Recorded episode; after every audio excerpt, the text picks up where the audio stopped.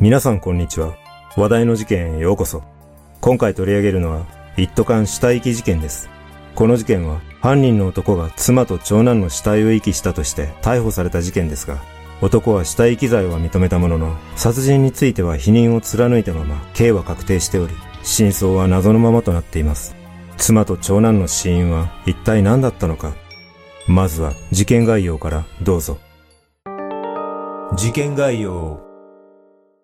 2011年8月14日午前7時半頃、大阪市天王寺区にある東高津公園で、ボランティアの清掃活動をしていた男性から、一斗缶の中に人のようなものが入っていると110番通報があり、捜査員が確認したところ、一斗缶の中に人の頭部が一つと足のサイズが異なる右足首が二つ入っているのが発見された。同日、午後1時半頃、今度は一斗缶が発見された公園から西へ約100メートル離れた路上で匂いがする缶があるとの通報があり、捜査員が現場に駆けつけると、またも一斗缶の中に人の手首などの遺体が入っているのが確認された。さらに翌15日には、二つ目の一斗缶が発見された現場の向かいにあるマンションのゴミ捨て場付近で、数日前に不法投棄の連絡を受けて大阪市が回収していた一斗缶にも、人の左足首が一つ入っていることが判明した。その後の調べでこれらの遺体は2006年に家出人捜索願いが出されていた元派遣社員の女性 A さん、当時47歳と A さんの長男で失踪当時大学3年生だった N さん、当時21歳であることが判明し、警察の捜査の結果、A さんの夫で無職の男 F、当時57歳を死体遺棄の容疑で逮捕したが、F は殺人について否認を貫いた。この事件は状況証拠のみで殺人罪が認定されるかが争点となり、判決結果に世間の注目が集まるとともに、家族を殺害した動機にも注目が集まったが、裁判は混迷を極めることとなっていった。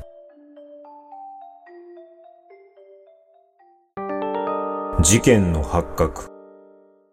この事件が発覚したきっかけとなったのは、都会の真ん中に放置された3つの一斗缶だった。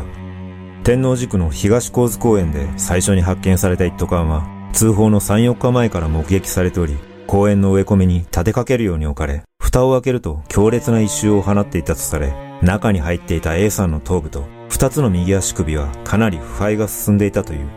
二つ目に発見された一斗缶は、東高津公園から西へ約100メートル離れたコインパーキング脇の電柱付近に放置され、同じく一周を放ち、同一人物とみられる左右の手首や肋骨などが細かく刻まれて入っていた。最後に発見された一斗缶の中には、左足首が一つと数種類のビニール製の干渉剤などが入れられており、三つの一斗缶はそれぞれ蓋にビニールテープが巻かれ、脱臭剤が入れられていた。また、一斗缶の側面には薬品名と富山市の薬品製造会社が記されたラベルが貼られており、干渉剤は神戸のメーカーが製造し、大阪市の製薬会社が仕入れていたことが判明し、後の調べでこの製薬会社は A さんの夫である F の元勤務先であることが分かっている。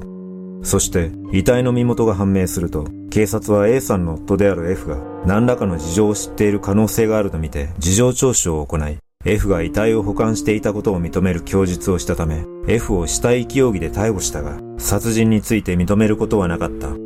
取り調べの中で F は、2006年4月頃、妻と長男の遺体を自宅と勤務先で切断し、4個の一斗缶に分けて入れた。2009年4月末に製薬会社を退職するまで勤務先や自宅で一斗缶を保管していたと供述したため、残りの一つを探したが、四つ目の一斗缶はゴミとして回収されていたことが判明した。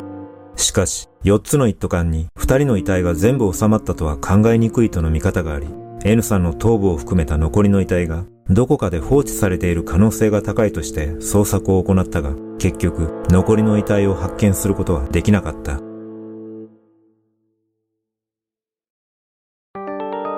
F の供述死体遺棄を認めた F は1996年12月から2009年4月まで大阪市内の製薬会社で勤務し商品の在庫管理や発送ゴミ置き場の管理などを担当していた F の供述によると、2006年4月頃、二人の遺体を自宅で切断してから勤務先に運び、一斗缶が2個入る大きさの段ボールを特注して、勤務先の保管庫に保管していたと話し、他の商品も段ボールに入れられた状態で保管されていたため、誰にも気づかれずに退職するまでの約3年間保管できたとも話した。そして F は2009年4月に退職する際、タクシーで一斗缶を家に持ち帰ったと供述し、その後、病気で入院することが決まり、入院中に一斗缶の存在がバレると思い、7月下旬に4つの一斗缶をバラバラの場所に捨てたと供述した。また、2人が死亡した経緯については、2006年4月10日の夜に帰宅すると、布団の中で足元に大きなハンマーを置いた長男が死亡しており、浴室内で妻が手首を切って倒れているのを発見したため、妻が長男と無理心中したと思ったと述べ、死体を遺棄した理由については、修学旅行で不在だった次男に二人が死亡したことを伝えたくなかったと述べ、死体遺棄罪は認めたものの、殺人については否認を貫いた。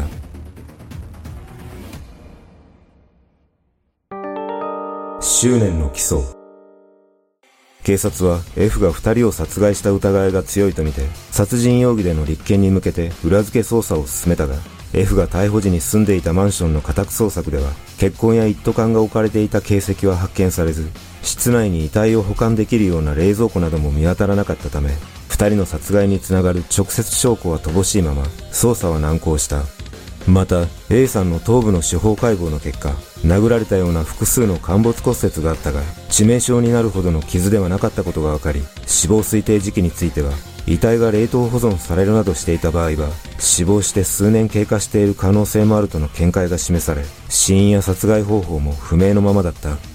しかし、その後の捜査で、F が事件の1年前に引っ越していたことが分かり、当時の自宅マンションから長男である N さんの大量の血痕が見つかり、さらに F が消費者金融などから数百万円の借金があり、返済に追われていたことや、金銭面で家族とトラブルになっていたことなどが発覚したため、これらの状況証拠を積み重ね、F を殺人容疑で再逮捕した上、起訴に踏み切った。そして、殺人を完全に否認する F について、裁判所がどのような判断を下すのかに世間の注目が集まった。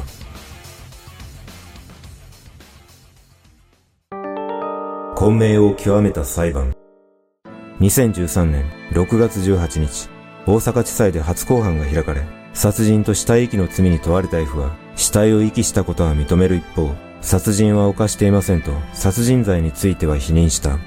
検察側は、遺体をバラバラに解体するなど、二人の死を徹底的に隠し続けたことは、二人の死亡に関わったことを示していると主張し、消費者金融の借金返済のため、無断で保険を解約したことが妻にバレるのを恐れていたなどとして、殺害の動機もあったと指摘した。同年7月17日、判決公判で裁判長は、遺体を解体して捨てた行為を、極めて異常で犯行を隠すためと考えなければ合理的に説明がつかないと指摘し、犯行の経緯や動機は不明だが、死者の尊厳を踏みにじる行為で相当重い刑で望むほかないと述べ、さらに現場から長男 N さんの大量の血痕が発見されたことなどから、それ相応の暴行があったと推認し、長男 N さんへの殺意を認定する一方、妻 A さんについては、暴行の対応を推認させる証拠はほとんどなく、殺意があったとは断定できないとして、A さんについては殺人罪ではなく、傷害致死罪を適用し、無期懲役の求刑に対し、懲役28年を言い渡した。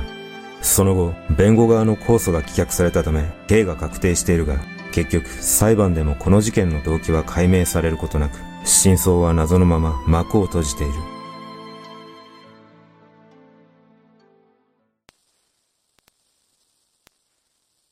この事件は結局、妻である A さんの殺人は認められませんでしたが、状況的に見ても F が殺害したことに間違いないと感じます。しかし、証拠の観点から見ると、殺人を立証できるほどの証拠がなかったことは理解できるため、判決としては妥当なのかもしれません。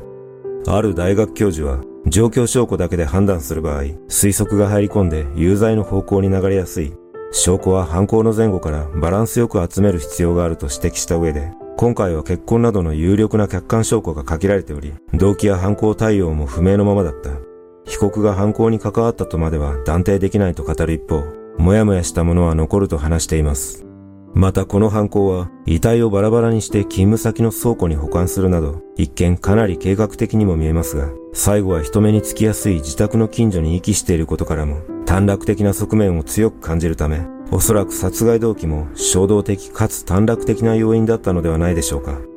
そして私がこの事件で気になることは、長男 N さんの頭部が発見されていないことです。大人二人の遺体が一斗缶四つに入るとは思えないため、どのようにして遺棄したのか非常に気になります。判決が確定したことで、この事件の真相が明かされることはないと思われますが、被害者の供養のためにも F が真実を語ることを願います。皆さんはこの事件をどのように感じたでしょうか？